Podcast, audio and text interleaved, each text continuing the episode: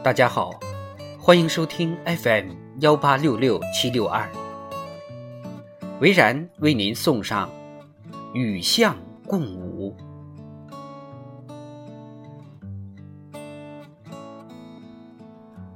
在泰国，如果你在公路边的草丛或者树林里遇到一头大象，那是一件很自然的事情，不必惊奇，也不必惊慌。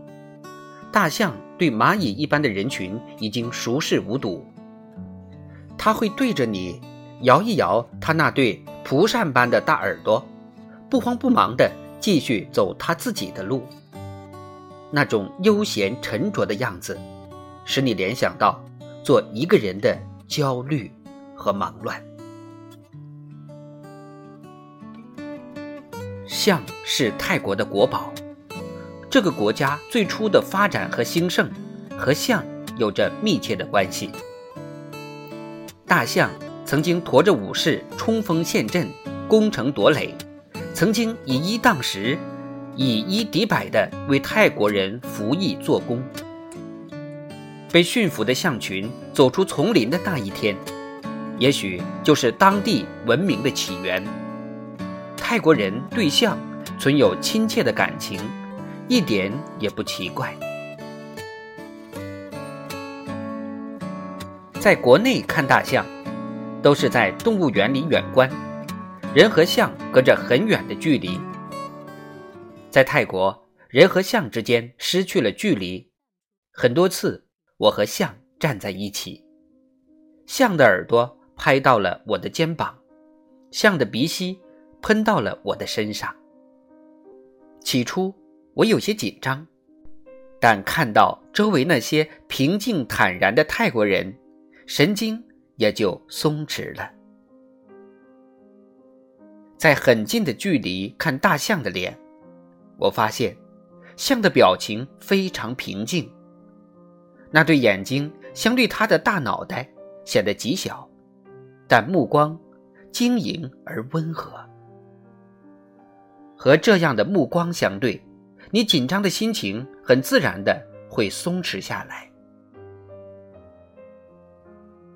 据说，象是一种通人性的动物。在泰国，大象用它们的行动证实了这种说法。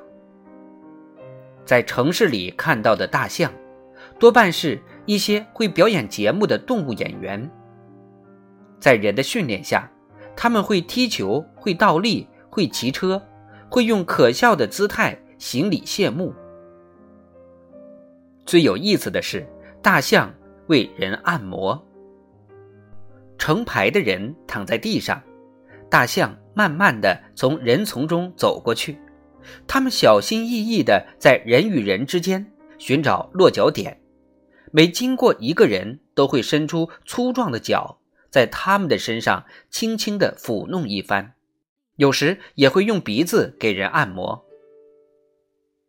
一次，我看到一头象用鼻子把一位女士的皮鞋脱下来，然后卷着皮鞋悠然而去，把那躺在地上的女士急得哇哇乱叫。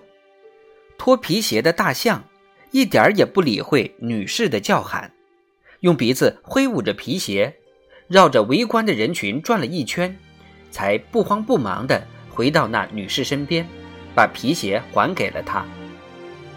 那女士又惊又尴尬，只见大象面对着她，行了一个屈膝礼，好像是在道歉。那庞大的身躯屈膝点头时，竟然优雅的像一个彬彬有礼的绅士。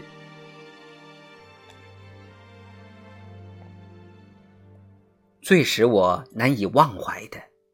是看大象跳舞，那是在芭提雅的东巴乐园，一群大象为人们表演。表演的尾声也是最高潮，在欢乐的音乐声中，象群翩翩起舞，观众们都拥到了宽阔的场地上，人群和象群混杂在一起，舞之蹈之，热烈的气氛感染了在场的每一个人。舞蹈的大象，长长的鼻子在空中挥舞。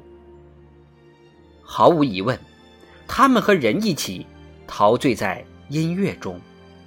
我想，如果大象会笑，此刻的表情便是他们的笑颜。看着这群舞蹈的大象，我突然想起了多年前听说过的一个关于象的故事。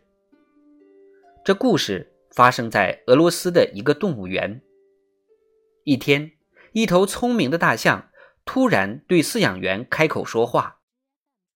饲养员不相信自己的耳朵，然而大象竟清晰的用低沉的声音喊出了他的名字。当时。看到这报道时，我认为这是无稽之谈。此刻面对着这些面带微笑和人群一起忘情舞蹈的大象，我突然相信，那故事也许是真的。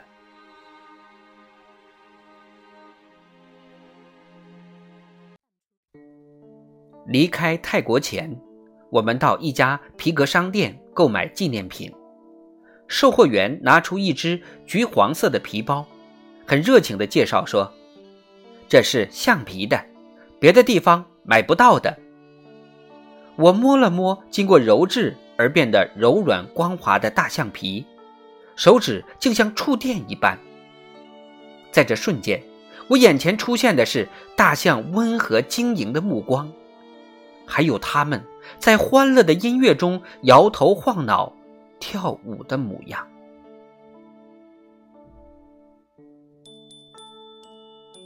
人呐人，如果我是大象，对你们，我还有什么话可说？